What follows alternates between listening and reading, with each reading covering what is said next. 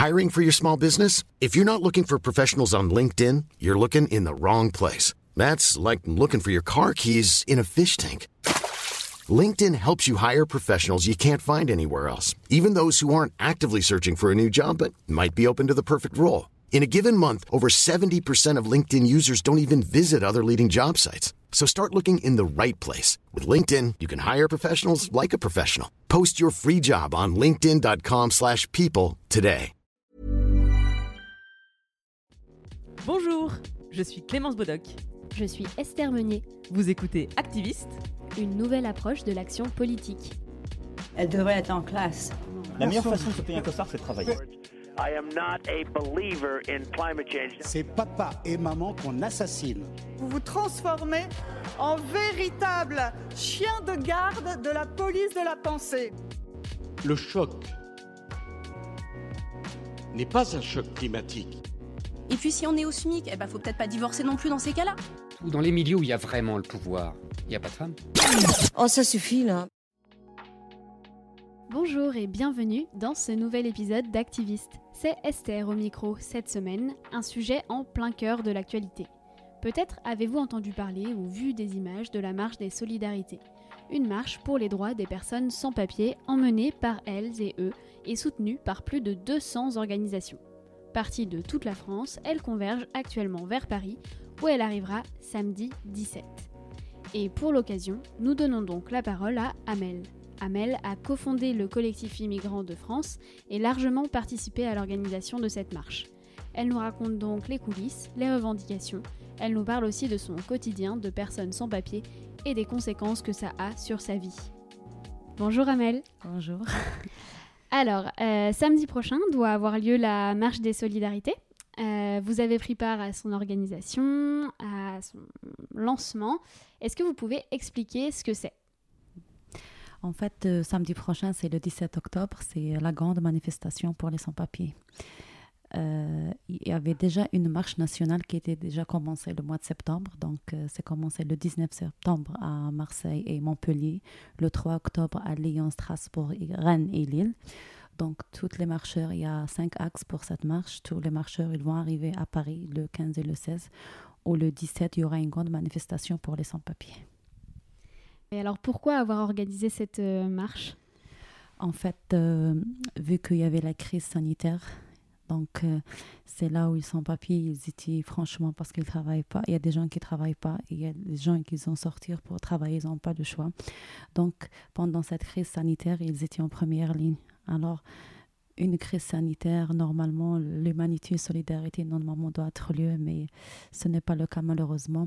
Donc, du coup, les sans-papiers, là, ils ont dit qu'il faut qu'on parle, il faut qu'on fait un truc. Donc, nous avons fait une manifestation le 30 mai où il y avait 10 000 personnes. Après, nous avons fait la deuxième manifestation le 20 juin où il y avait 55 000 personnes et euh, il n'y avait pas une réponse de la part du gouvernement ou quelque chose.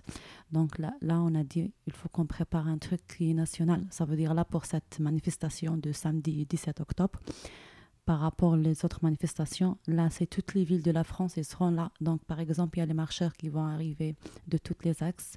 Donc, il y aura Marseille, Montpellier, Lyon, Strasbourg, toutes les villes de la France ici. Il y aura d'autres, ils n'ont pas eu l'occasion pour marcher, mais ils vont venir le 17 pour manifester. Ça veut dire toutes les villes en France à Paris le 17 octobre.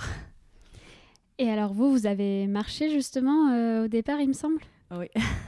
D'où à où? en fait, j'ai euh, marché de Grenoble à Lyon. Donc, euh, avant qu'on commence cette marche, je voulais faire un week-end parce que je ne peux pas faire plus. Donc, vu que je suis maman et tout, c'est un peu, un peu compliqué. Mais après, dès que j'ai vu les, marcheurs, ils ont commencé à marcher et tout, ça m'a donné l'envie de marcher et tout. Donc, j'essaie de faire un peu de sacrifice à droite à gauche pour faire, pour marcher une semaine. Donc, j'ai fait l'étape de Grenoble-Lyon du 29 septembre pour arriver à Lyon. Euh, nous sommes arrivés le, le, 2, oui, le 1er octobre et euh, le 3 octobre, nous avons fait une manifestation à Lyon. Et alors, euh, comment ça se passe sur place quand on marche euh, tous ensemble comme ça? Euh, Franchement, c'est super. Parce qu'au début, c'était de marcher pour les revendications. C'est la régularisation des sans-papiers, fermeture des centres de rétention et logement pour toutes et tous. Mais après, quand on commence à marcher, en fait, c'est une autre vue. Il y, a, il y a beaucoup de choses. C'est une aventure. On découvre beaucoup de choses. Par exemple, là, euh, moi personnellement, je connais pas les petits villages et tout, mais là, c'était c'était occasion au moment. Et euh, franchement, la 15, c'était super. Euh, moi, nous avons marché l'axe de Grenoble vers Lyon. Donc, nous avons marché cinq jours. Dans les cinq jours, il y avait, euh, il y avait des hébergements, soit, des salles, soit des gymnases, et des fois chez des habitants, malgré la crise sanitaire. Donc, les habitants français, franchement, ils ont dit oui, la solidarité, oui, l'humanité avec les sans-papiers pendant cette marche. Mhm. Alors, euh, vous avez commencé tout juste à parler des revendications. On va se pencher dessus euh, un peu plus en détail. Donc, euh, la première, vous l'avez dit, c'est la régularisation de tous les sans-papiers. Est-ce que vous pouvez expliquer un petit peu pourquoi c'est important? Euh, en fait, euh, il y avait en 1983, il y avait une marche. C'était presque pareil. Il y avait une marche. Peut-être l'histoire se, se remettre. Mhm. C'était la marche pour l'égalité et contre le Ah ouais. racisme qui avait été un peu surnommée la marche des beurs euh, Oh oui, dans les ça. médias. Où il y avait, euh, c'était à l'ép- l'époque de François Mitterrand, où il y avait 100 000 de régularisation des sans-papiers. Donc là, franchement, comme il y avait cette crise sanitaire, c'est on dit que voilà, euh, on veut, on, l'État veut prendre tout, toutes les mesures pour que tout le monde soit égal, pour que pour qu'il y ait de la solidarité avec tout le monde. Donc là, je crois il y a la régularisation des sans-papiers. C'est- C'est là ou jamais, hein. vu que les sans-papiers, ils ont, parce que c'est une crise sanitaire, mais c'est presque une guerre. Donc, euh, si nous sommes en guerre, donc là, franchement, normalement, tous les habitants français, ça veut dire tout le monde qui habite en France, ça veut dire pas forcément des Français. Même les sans-papiers, ils sont sur le sol français, ils ont passé cette crise sanitaire sur le, sur le sol français. Donc euh, la régularisation des sans-papiers, je crois, c'est aujourd'hui, c'est aujourd'hui ou jamais. Mhm, parce que la crise sanitaire, elle les a affectés euh, en particulier. On a commencé à le dire tout à l'heure. En, en quoi c'était plus difficile euh, Ah pour la que- majorité des sans-papiers que pour euh, quelqu'un qui. Oui, qui parce que par exemple, il y, y y a- beaucoup de situations pour, le- pour les sans-papiers. Par exemple, il y a des gens qui travaillent, ils ont perdu leur travail. Perdu leur travail, ça veut dire il n'a pas, il a pas quoi manger, il a pas. Il y a des, si on parle aussi de logement, il y a des gens qui habitent dans des foyers, dans des hôtels et tout. Il y a, il y a des familles et tout, ils étaient confinés dans, dans une chambre, pas dans, pas dans, dans une maison, c'est confiné dans une chambre, c'est pas comme, euh, comme une maison. Donc, euh, franchement, c'est là ou jamais pour les sans-papiers. Et euh, aux personnes qui répondent à cette première euh, revendication, l'argument classique de oui, mais on peut pas régulariser tout le monde, on n'a pas de place pour tout le monde, etc. Qu'est- Qu'est-ce que vous répondez, vous? Nous, nous, euh, nous avons marché un mois et là, on va manifester la grande manifestation pour la régularisation de tous les sans-papiers. Parce que s'il y, aura des régularisations cas par cas, c'était déjà tout le temps, il y, avait ça, par exemple, soit avec le travail, soit avec le circulaire de Val, soit quelque chose. Donc là, comme il y avait la crise sanitaire, donc je crois que c'est très important la régularisation de tous les sans-papiers, sans exception, ça veut dire sans dire cas par cas. La deuxième revendication importante, c'est la fermeture des centres de rétention administrative. Euh, donc là-dessus, je pense qu'il faut expliquer un peu parce que c'est assez complexe comme sujet et il y a beaucoup de gens qui ne savent même pas ce que c'est qu'un centre de rétention administrative. Donc qu'est-ce que c'est? En fait, un centre, euh, un CRA, on dit un CRA, donc un centre de rétention administrative. Donc, il y a toujours des contrôles des pièces d'identité. Les sans-papiers, ils n'ont pas de, de pièces d'identité, donc les- ils leur mis dans des centres de rétention pour après l'évacuer dans, dans leur pays. Alors, euh, c'est presque un présent, c'est privation de liberté et tout. Et euh, si on dit la liberté, c'est, bah, ça, c'est pas du tout de la, liberté. Et là, par exemple, si on demande aussi la, fermeture de centres rétention, parce qu'il y a des gens qui sont normalement pour le, les centres, maximum normalement 90 jours pour l'évacuation. Et là, on sait très très bien que les frontières elles sont fermées. Donc, au moins pendant cette crise sanitaire, au moins fermeture de centres de rétention. Tem- Temporairement, vous voulez dire?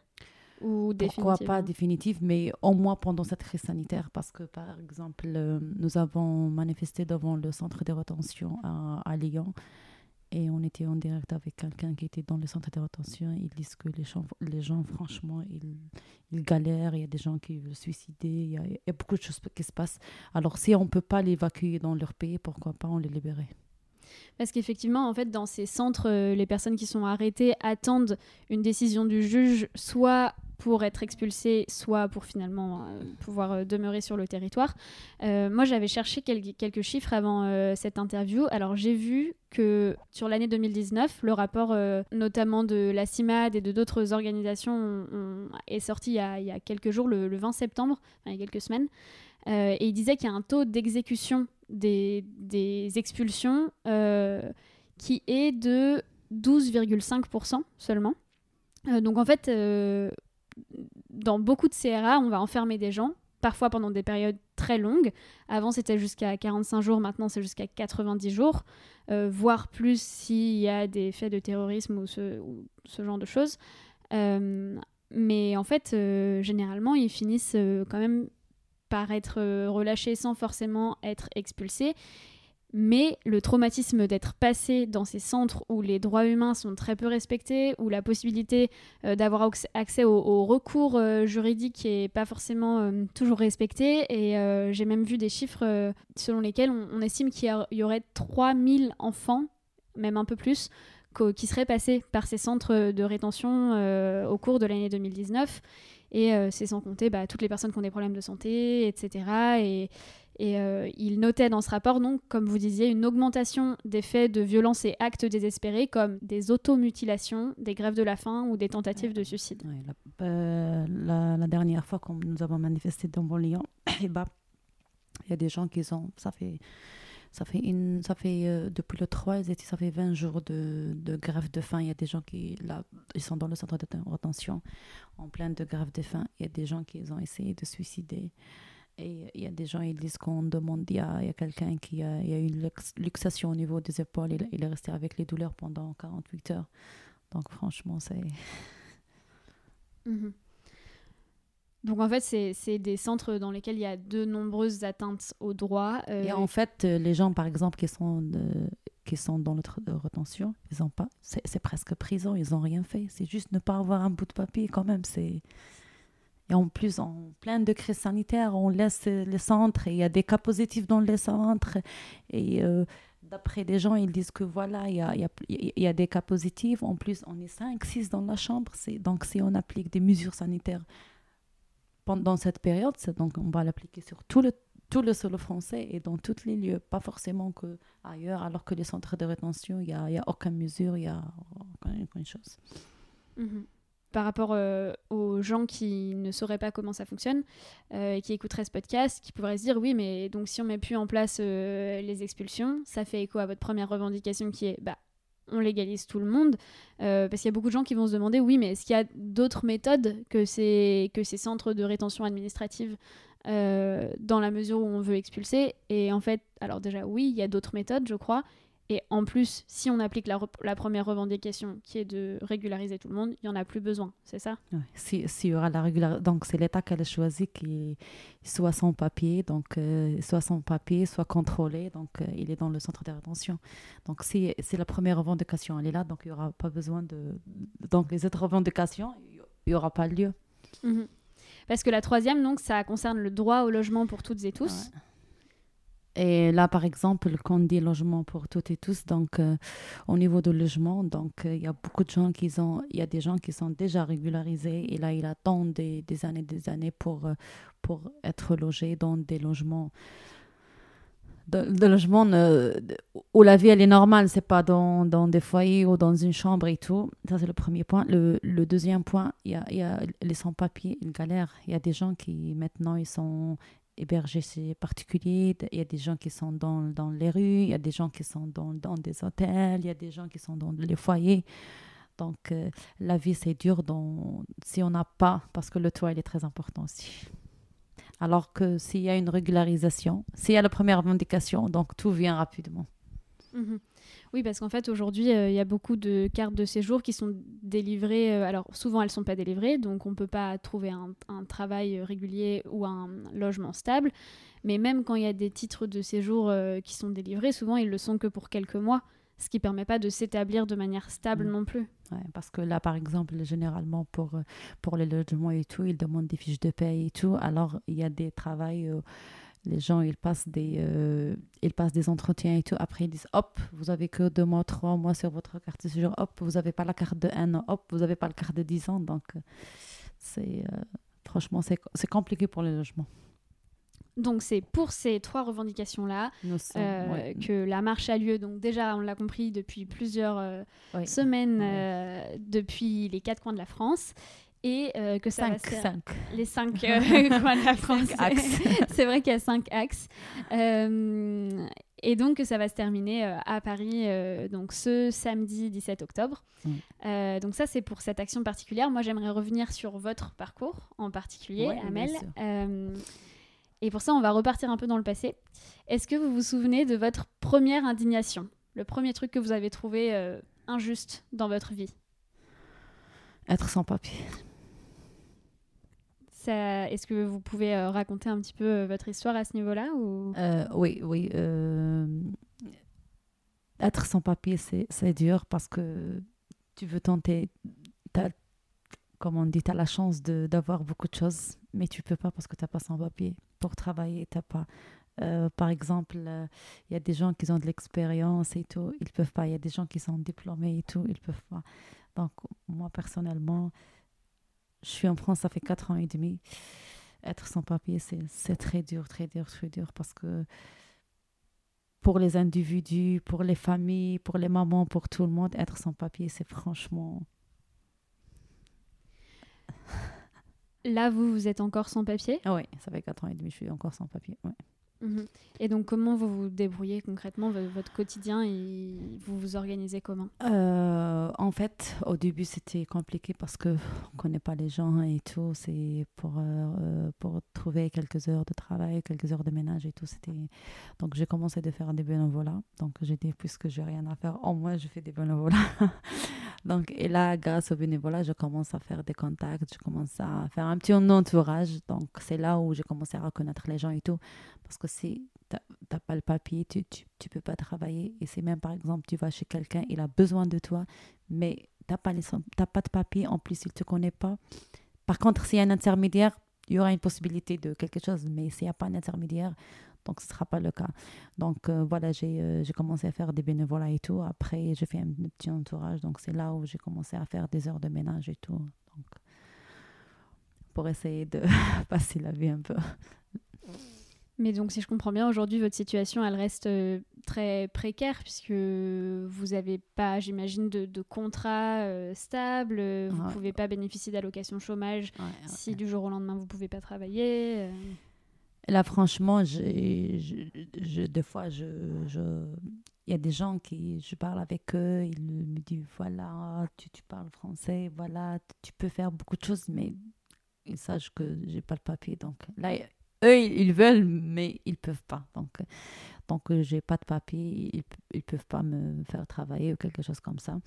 Donc, euh, j'ai essayé, j'ai essayé plusieurs fois, plusieurs fois, mais tant que tu n'as pas de papier, c'est et ces papiers, donc, est-ce que vous en avez fait la demande?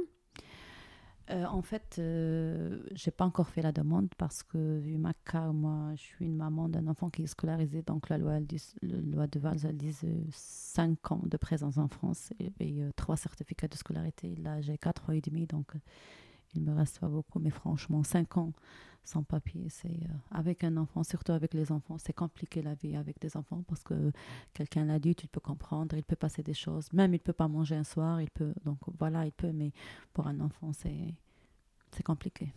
Mhm, j'imagine. Je vous pose ces questions-là parce que je pense que, en fait, cette parole, euh, elle est rare dans l'espace public. On entend rarement des témoignages de bah, à quoi ça ressemble vraiment un, quotidien euh, quand on n'a pas ce document qui nous permet de rester euh, légalement, d'obtenir un travail, d'obtenir un logement stable. et aussi parce qu'en fait, il y a plein de freins au, dépôt du, dossier. Il y a par exemple aussi des frais qu'il faut payer quand on fait une, demande de papier. Oui, mais pas forcément le, frais. Qui, franchement, c'est, la loi, par exemple. Si on dit un sans papier, restez 5 ans. Légal. Et après, ramène-moi des preuves légales. C'est, c'est, des choses qui sont contraires, euh, carrément. Donc, euh, voilà, tu n'as pas de papier, vis comme ça. Après, quand tu finis 5 ans, ils demandent, ramène des, euh, ramène des preuves comme quoi tu es sur le territoire, tu as fait des choses, tu as fait des choses. Donc, c'est aussi au niveau des lois. Et là, par exemple, pour la crise sanitaire, nous, nous avons sorti, nous demandons nos droits, la régularisation et tout, parce que nous, les sans-papiers, franchement, euh, être sans-papier dans, dans les autres conditions, d'accord, peut-être on essaye de passer, mais là, peut-être nous avions des heures de ménage, nous avons perdu ça vu, qu'il y avait la crise sanitaire. Il y a des gens qui sont, ils sont confinés avec leurs enfants, il n'y a rien à manger, il n'y a rien. Franchement, c'est dur. Et puis ça met en place en fait euh, cette situation de fait euh, ouvre la voie à, plein de formes de, domination et d'exploitation. Euh. Ah oui, ça c'est sûr. Les gens, voilà, ils, ils savent que tu es sans papier, donc tu peux pas demander tes droits et tout, donc ils profitent de ça. Alors par exemple, il y a des gens qui travaillent, un sans-papier, il travaille avec quelqu'un qui a le papier, il travaille le même travail, le même horaire. Après, celui qui n'a pas de papier, il touche la moitié que l'autre qui l'a touché, alors que l'autre, il a aussi le droit, il a le droit de chômage s'il y aura quelque chose, s'il y a un accident de travail, quelque chose. Par contre, sans papier, c'est travail, d'accord, s'il ne travaille pas, donc euh, tant pis pour eux. Donc ça, c'est la, la, première chose euh, que vous avez trouvé euh, foncièrement injuste, donc de vous retrouver sans papier. Sans papier, Mais j'imagine que entre cette situation-là et euh, rejoindre euh, donc le collectif euh, des immigrants de France, comme vous l'avez fait, je ne sais pas si ça se fait du jour au lendemain ou est-ce qu'il y a un déclic qui vous fait passer de l'indignation à l'action? En fait, nous, les sans-papiers, franchement, y a, moi, ça fait 4 ans et demi, donc il y a il y a des bénévolats à faire, il y a des permanences et tout, on peut assister des permanences et tout, mais nous n'avons pas imaginé qu'un jour les sans-papiers vont sortir à la rue pour demander la régularisation des sans-papiers.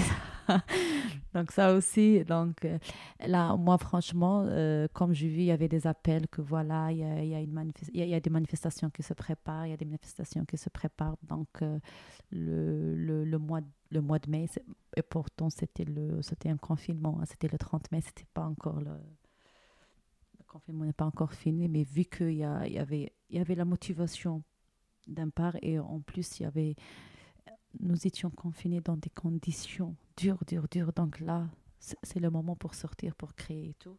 Donc là, nous avons fait la manifestation, la première manifestation, la deuxième manifestation. Et après, euh, bah, c'est normal, il y avait des contacts avec des gens et tout. Et nous, les trois, nous, euh, moi, Leïla et Monsef, c'est nous que nous avons créé le collectif des immigrants en France. Ça veut dire que c'est un, un, nouveau collectif qui s'est créé après les deux manifestations. Mhm. Et vous l'avez créé dans quel euh, objectif? Bah, Nous avons dit que collectif des immigrants en France, ça veut dire pas, pas forcément que les sans-papiers, parce que même c'est pour tous les immigrants, parce que des fois, euh, il y a un, un immigré qui est avec papier, mais après, une fois car ce jour c'est fini, il devient aussi sans papier. Donc c'est pour ça qu'on a mhm. dit c'est pour tous les immigrants en France. Et là, nous, nous avons dit, euh, mais a priori, les sans-papiers. Donc là, avec toutes les collectives, nous travaillons ensemble pour cette marche nationale. Et donc, quels sont les, les autres collectifs avec lesquels vous travaillez? Oui, et là, par exemple, pour, euh, pour cette marche nationale, il y, a, il y, a, plein de collectifs, il y a 237 signataires sur, euh, sur cette marche nationale. Donc, il y a beaucoup de collectifs de sans-papiers. Euh, à Paris. Donc, nous, à Paris, chaque lundi, nous avons une réunion donc où tous les Parisiens, tous les collectifs des sans-papiers, avec les soutiens, parce qu'il y avait d'autres d'autres associations, il y avait Solidaire, il y a Droit Devant, il y a la CIMAD, la CGT et tout, tout ça. Donc, euh, nous, en faisant euh, des réunions euh, chaque lundi et en faisant aussi une réunion nationale, ça veut dire nous avons des contacts avec toutes les villes, Grenoble, Lyon, Marseille et tout. Chaque jeudi, nous faisons une réunion nationale pour, pour l'organisation de la marche. Et donc ce collectif des immigrants de France, il s'est monté juste dans l'objectif de la marche ou vous comptez mettre en place d'autres actions par la suite? Non, il y aura d'autres choses par la suite, mais là, nous sommes investis sur la marche nationale, mais après, il y aura beaucoup de choses. Hein. Vous savez déjà un peu ce que vous voulez mettre en place? Bah Là, on travaille sur la marche nationale, mais après, on va travailler tout ce qui est immigrant, tout ce qui est, tout ce qui est droit, tout ce qui est après même, on peut passer aussi à l'action sociale, pourquoi pas, faire euh, des repas, faire des choses. Euh. Mais pour le moment, franchement, on est sur la marche nationale. Euh, j'imagine que lorsque vous défendez vos idées avec ce collectif, euh, il vous arrive régulièrement de rencontrer des, oppositions, des gens qui ne sont pas d'accord avec vous. Euh, si oui, quelle forme elles prennent Euh, en fait, pour le moment, un collectif, il est encore jeune et tout. Pour le moment, on reçoit beaucoup de soutien, beaucoup d'encouragement, donc on n'est pas tombé sur le cas. pas encore. Ok, tant mieux. Et même, euh, même plus largement, euh, dans votre vie, quand vous avez discuté de, de ce sujet ou autre, vous, vous êtes plutôt entouré de gens qui sont d'accord avec vous ou ça vous est arrivé d'être confronté euh, Oui, il y a des gens qui disent vous faites n'importe quoi parce que voilà, comment ça, des sans-papiers, demandeurs de droit. Euh, déjà, vous n'avez pas le droit et vous sortez pour demander votre droit et tout, mais il faut croire à. Qu'est-ce que vous leur répondez à ces gens-là? Moi, personnellement, je, je dis, moi, c'est, euh, si je fais un truc, donc je sais c'est quoi, quoi je fais, et je, je défends mes revendications. Voilà, si nous sommes là, c'est, c'est pour les droits, c'est pour faire beaucoup de choses. Je voudrais revenir un petit peu sur, euh, sur votre euh, parcours, parce que donc vous avez dit que vous étiez arrivé il y a 4 ans et demi en France, Ouais. c'est ça? En venant, vous vous attendiez à ça? À, cette euh, situation d'être sans papier et que ça dure aussi longtemps, que ce soit aussi difficile? Bah, euh, oui et non. oui, parce qu'il y a des gens qui ont passé avant nous, donc ils ont passé euh, par ce parcours et tout, mais on a dit peut-être par le changement de président, il y aura changement de loi et tout, mais malheureusement, on n'a pas tombé sur le cas pour le moment. Oui, d'ailleurs, la loi, elle a plutôt euh, changé dans l'autre sens. L'autre sens, c'est vrai. Parce qu'avec la loi Asile et Immigration euh, qui est passée en 2018, en fait, euh, donc c'est ce dont on parlait tout à l'heure, notamment pour les CRA, les, les centres de rétention administrative, ouais. où les délais de, Ouais, bah, d'en- d'enfermement sont passés de 45 jours maximum à 90 jours maximum. Et C'est pour ça, c'est il faut il faut là, il faut qu'on crée des collectifs, il faut qu'on notre voix entendre partout à la chaîne nationale ou internationale pour euh, pour faire des limites pour ça parce que il y a des choses qui avancent vers le vers le mauvais pas vers le meilleur. Là franchement, c'est euh, c'est on arrive à un point où c'est un député, il donne à manger à quelqu'un, il aura une amende, c'est franchement Et vous, vous avez l'impression justement que cette marche, elle est bien reçue jusqu'à présent? Oui, euh, nous avons fait la première manifestation de manifestation, d'accord, mais là pour la marche, puisque c'est une marche. Par exemple, la manifestation, les gens, ils viennent, ils manifestent, ça veut dire l'action, elle est le jour même, mais là, la manifestation, c'est le 17 octobre, mais la marche, comme elle est commencée, ça fait un mois. Ça veut dire en marchant dans les villes, en marchant dans les villages, il y a des sensibilisations, il y a tout le monde. En plus, il y avait des médias qui, qui sont venus, il y avait des journalistes, soit TV, soit radio. Pour, euh, donc là, franchement, tout le monde est au courant. Nous avons des contacts avec des journalistes comme vous, par exemple. Donc, euh, donc, elle est bien médiatisée, donc cette marche. Donc, si on marche un mois dans toutes les villes, ça veut dire tout le monde est au courant qu'il y a une marche qui, qui aura lieu et tout le monde est au courant que le 17 octobre, il y a un truc formidable qui se prépare, vu que toutes les, les villes euh, sont ici à Paris. Et qu'est-ce qui vous a poussé euh, à un moment à, à lancer euh, ce collectif et à pas rester... euh, En fait, vous auriez pu juste participer à la marche et ne pas lancer votre propre collectif pour porter vos propres revendications. Ouais. Qu'est-ce qui fait à un moment que vous vous dites avec d'autres personnes, donc non, ok, on va, on va créer notre collectif pour défendre nos positions? Ah, En fait, nous avons fait les deux manifestations. Bah, on n'avait pas dans la tête qu'on va créer un collectif ou quelque chose comme ça. C'était, c'était pas le cas. Mais après les manifestations, donc nous assistons des, des réunions. Donc euh, il y a beaucoup de voix. Donc il faut rassembler ces voix dans un cadre. Et le cadre, c'est un collectif. Après, pour un collectif, il faut créer un, collect- un collectif. Il faut le créer. Parce qu'après, si on fait un si on fait un acte comme là, on fait l'acte 3 pour, euh, pour le, le 17 octobre. Donc, s'il y aura une régularisation, donc il y aura le contact des collectifs, ce pas des individus. Donc, euh, s'il y aura la régularisation, une réponse positive, l'État va contacter les collectifs. Donc, c'est pour ça qu'il faut être encadré dans un collectif. Et voilà, nous avons créé des collectifs et nous avons fait des, euh, nous avons assisté des manifestations. Il y avait des manifestations pour le logement, pour le racisme. Et nous avons fait aussi la, la manifestation du 22, euh, 22 août, où euh, c'était l'église de Saint-Bernard pour la commémoration de Saint-Bernard. Et vous pouvez rappeler un petit peu ce que c'était ça? Ouais, euh, en fait, pour le, le 22 août, c'est c'est une date pour les sans-papiers. Donc, euh, le 22 août en 1996. Il y avait des sans-papiers. Ils ont occupé une église pour rester parce qu'ils n'avaient pas un abri où se mettre et tout. Et après, il y a des policiers qui ont, ils sont venus, ils ont violencé les, les, les, familles et tout. Et après, il y avait des manifestations de ça, où il y avait la régularisation de ces familles. Donc, chaque année, il y aura la commémoration de l'église de Saint-Bernard. Mais cette année, c'était beaucoup plus parce que comme il y a ce mouvement, comme il y a la marche nationale qui se prépare, donc le 22 août, cette année, c'était franchement, c'est pas comme les autres années passées.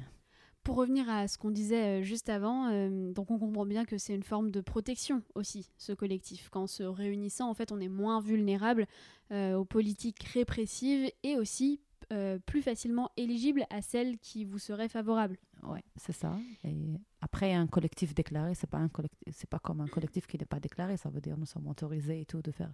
Si on fait quelque chose et tout, ça veut dire sous l'autorisation de l'État. Mmh. Parce que justement, euh, je pense qu'il y, y, a une question qu'on peut se poser quand on écoute euh, et qu'on prend connaissance de cette manifestation. C'est que par essence, euh, généralement, on s'imagine que les personnes sans papier évitent les contacts avec la police parce qu'elles risquent de se faire arrêter et donc de se faire expulser. Euh, il faut savoir que les manifestations, c'est des lieux qui sont généralement euh, quadrillés par, mmh. par la police, qu'elles soient déclarées ou pas déclarées. Comment est-ce que vous avez géré et appréhendé ce, ce, contact avec la police dans le cadre de cette marche de, des solidarités? Bah, vous parlez de la marche ou des manifestations? Les, deux, marche, les en deux, règle générale. Euh... Bah, pour les manifestations, nous avons fait deux manifestations et euh, nous n'avons pas eu de problème avec euh, les policiers et tout. Euh, pour la première manifestation, c'était le, 30, le 30 mai, là où franchement, nous avons donné que, que deux heures. Après, après ils ont dit, vous avez deux heures pour manifester. Après, les gens, ils, ont dépassé, donc si on dépasse, donc il y aura un dépassement. Donc, euh, euh, nous, personnellement, dès que nous avons entendu les policiers, ils ont dit dispersez-vous, c'est bon, on est dispersés, donc euh, on n'a pas assisté le, reste. Donc, il faut respecter euh, aussi, des fois, c'est le fait que nous donne une, autorisation à manifester. Donc, on manifeste, mais par contre, il faut rester toujours, toujours sur, sur, la loi et tout. Et euh, pour la marche, par exemple, là, la marche, euh, avant de commencer la marche, nous avons déclaré à la ministère de l'Intérieur que voilà, il y a une marche qui se prépare, il y a les 5 heures, ça veut dire tous les, tous les gendarmes, tous les policiers, ils savent que voilà, il y a tout dans, à Lyon, Montpellier, Marseille, Lille, toutes les villes, que voilà, il y a une marche. Donc, des fois, il y a, y a des policiers qui nous accompagnent, mais pour nous protéger, pas pour faire autre chose. Et euh, donc, euh, pour le moment, nous n'avons pas tombé sur, euh, sur un problème. Mais apparemment, il y, y, avait quelqu'un qui est parti dans un bus pour aller pour faire la marche, mais il y avait contrôle de pièces d'identité. Donc, il était arrêté, mais nous avons intervenu collectivement. Donc, après, ils ont, ils ont libéré le, le jeune. Voilà. Ils ont pu le faire sortir, ouais. ok. Et euh, dans, dans, ces combats qui sont, j'imagine, pas toujours euh, faciles à, à, mener, ça vous arrive d'être euh, découragé, là, en, en, quatre ans et demi que vous avez passé en France euh, à vivre cette situation? Est-ce que ça vous est arrivé d'avoir envie de baisser les bras sur, euh, sur ce combat pour la régularisation? Baisser les bras? Ouais. non, non comme je vous dis tout à l'heure, franchement, euh, nous n'avons pas l'idée que les sans-papiers vont sortir et demander leurs droits et tout. Donc là, puisqu'il y a l'occasion, donc pourquoi pas Moi, personnellement, j'ai 4 ans et demi. Je peux attendre 6 mois après, je suis régularisée par la loi de Valls. Mais s'il y avait une, occasion, ce n'est pas, pas forcément pour moi, mais pour les autres. Donc s'il y a une occasion, ou par exemple là, on fait une grande marche et on fait une grande manifestation, donc s'il y aura une régularisation de beaucoup de monde, donc... Euh, et nous avons participé dans ça, donc c'est, ça aussi, c'est, ça fait du bien. Des, gens qui sont régularisés grâce à ton travail, grâce. À... Oui, c'est valorisant et c'est, une vraie réussite ouais. Euh, Ouais. si ça finit par advenir. Euh, est-ce que vous avez espoir que ces revendications, enfin, comment vous sentez le, le pouvoir politique euh, jusqu'à présent là-dessus? Bah, il faut garder toujours l'espoir. Là, euh, il y aura, s'il y aura une réponse, quelle que soit la réponse, positive ou négative, donc euh, il y aura des réactions. Là, par exemple, s'il y aura la, réponse positive, donc euh, on sait très très bien s'il y aura une régularisation, mais ce ne sera pas pour tout le monde.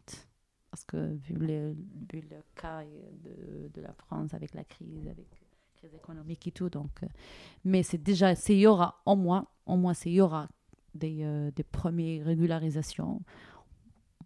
Je ne peux pas imaginer le chiffre, mais c'est au moins, c'est donc c'est une victoire, une victoire. Donc, on va aussi combattre pour, euh, pour les autres et les autres jusqu'à arriver à la régularisation de tout le monde. Parce que là, vous imaginez que, par exemple, il pourrait, enfin, comment il sélectionnerait, sur quels critères il pourrait décider de, de régulariser certaines personnes et pas d'autres? Euh, nous, nous, demandons la régularisation de tous les sans-papiers, mais après, peut-être il y aura les années de présence, peut-être euh, ça dépend des cas, ça dépend, mais nous, franchement, on, on, veut bien tout le monde, espérons tout le monde, mais s'il n'y aura pas tout le monde, mais s'il y aura juste un chiffre qui passe, être régularisé, donc ça, c'est, ça, c'est un plus pour nous et on va continuer pour les autres. Euh, je voudrais savoir si dans, dans ce combat que vous menez, donc, euh, il y a une ou des personnes qui vous ont inspiré à agir dans votre action. Si, si, vous pensez à la personne, c'est pas grave, c'est aussi super d'être sa propre inspiration. Parce que moi, c'est ce que je vois devant moi. Enfin, je vois une détermination euh, un peu à, à toute épreuve. Enfin, j'imagine qu'il en faut du courage pour, euh, pour être euh, maman, euh, sans papier, travailler, toutes ces, ces, activités militantes en parallèle. ça doit faire un emploi du temps chargé. On va passer donc aux, aux, questions dont je parlais tout à l'heure, qui sont celles par lesquelles on, on, conclut. Vous en avez choisi deux. Donc la première, c'est à qui aimeriez-vous transmettre quelque chose? Oui, je veux bien apprendre à ma fille, à ma princesse. euh, Qu'elle garde toujours l'espoir et, euh, et, le courage. Mmh, ça, c'est le message que vous voulez ouais. transmettre. Donc, euh, ok. Et elle, elle, a quel âge? 8 ans. Elle a 8 ans, d'accord. ok. Et ensuite, qui est-ce que vous aimeriez entendre sur ce podcast? Bah, mes, deux, mes deux collègues, c'est Leila et Monsef. Donc, nous, les trois, nous avons créé ce collectif. Donc, j'aimerais bien. Oui, effectivement, on a été obligé de réduire. Euh, là, j'essaye de faire des interviews en un par un parce oh, que oui, oui, parce qu'en termes en termes sanitaires euh, c'est mieux mais euh, mais effectivement ce collectif vous l'avez créé à trois ouais. euh, et on pense fort à vos collègues aussi ouais. Merci beaucoup, donc, euh, aussi pour le message que vous transmettez, pour la mobilisation. On va indiquer dans la description du podcast euh, plein de ressources euh, pour les personnes qui souhaiteraient se renseigner. Vous, est-ce qu'il y a des endroits où vous souhaitez envoyer euh, les, les, personnes qui vous auraient entendu il y a la marche de solidarité, c'est donc ça, la marche de solidarité où il y a tous les collectifs, tous les soutiens. Donc il y a l'email, il y a tout. Donc c'est quelqu'un ils vont renseigner. Il y a aussi une cagnotte si quelqu'un veut participer et tout. Donc si vous voulez après, je vous partage le, le, lien de la marche de solidarité comme ça. Il y a toutes les informations, il y a tous les rendez-vous, il, il y a, tout. Voilà, donc comme ça, on, on pourra tout mettre euh, dans, le, dans la description. Euh, dernière petite question, est-ce qu'il y a encore des, des enfin oui, j'imagine, des départs locaux euh, d'ici à samedi? Est-ce qu'il y a certains rendez-vous dans certaines villes qui sont donnés En fait, les marcheurs, ils vont rentrer par différentes villes. Par exemple, les marcheurs qui sont venus de de Marseille, Montpellier, Lyon, ils vont rentrer par, par Melun, l'île de France. Ils vont rentrer par Melun, Évry, après arriver à Vitry. Euh, pour les, aussi pour les gens qui venaient de Rennes, aussi par Vitry. Les gens qui viennent de Strasbourg, ils vont rentrer par, euh, par Saint-Denis. Les gens de, vers le nord de l'île, ils vont rentrer aussi vers Saint-Denis. Donc là, normalement, tous les marcheurs avec tous les soutiens, le, le 15 et le 16, ils seront là. Donc le samedi, donc, euh, il y aura départ de, de trois portes. Porte d'étalée, porte de choisie, porte d'étalée, porte de choisie, porte, porte de Vincennes. Oui, oui. Donc les marcheurs, ils vont marcher. Ils vont marcher jusqu'à arriver euh, à la République. Donc rendez-vous à la République à 14h. Et après, on va essayer d'aller vers la Concorde à partir de 14h.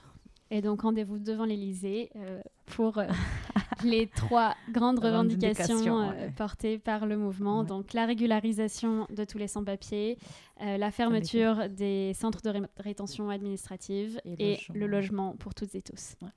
Eh ben, merci beaucoup Amel Merci pour votre vous. témoignage et, votre, euh, votre temps. Merci et bon courage.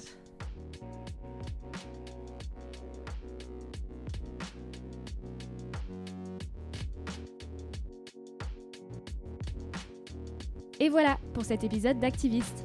On espère qu'il vous aura inspiré à agir. Si vous êtes vous-même activiste, engagé, n'hésitez pas à nous écrire sur tutoconquérirlemonde à gmail.com pour nous présenter votre projet. Activiste est un podcast entièrement produit et réalisé par Clémence Bodoc et moi-même, Esther Meunier, alias Esther Reporter. Vous pouvez soutenir ce podcast et notre travail en général en contribuant à nos Patreons respectifs dont les liens sont dans la description. Vous pouvez aussi laisser des étoiles et des commentaires sur vos apps de podcast et partager nos épisodes à vos proches. C'est ce qui nous aide à nous faire connaître. Merci beaucoup pour votre écoute. On se retrouve la semaine prochaine. D'ici là, prenez soin de vous.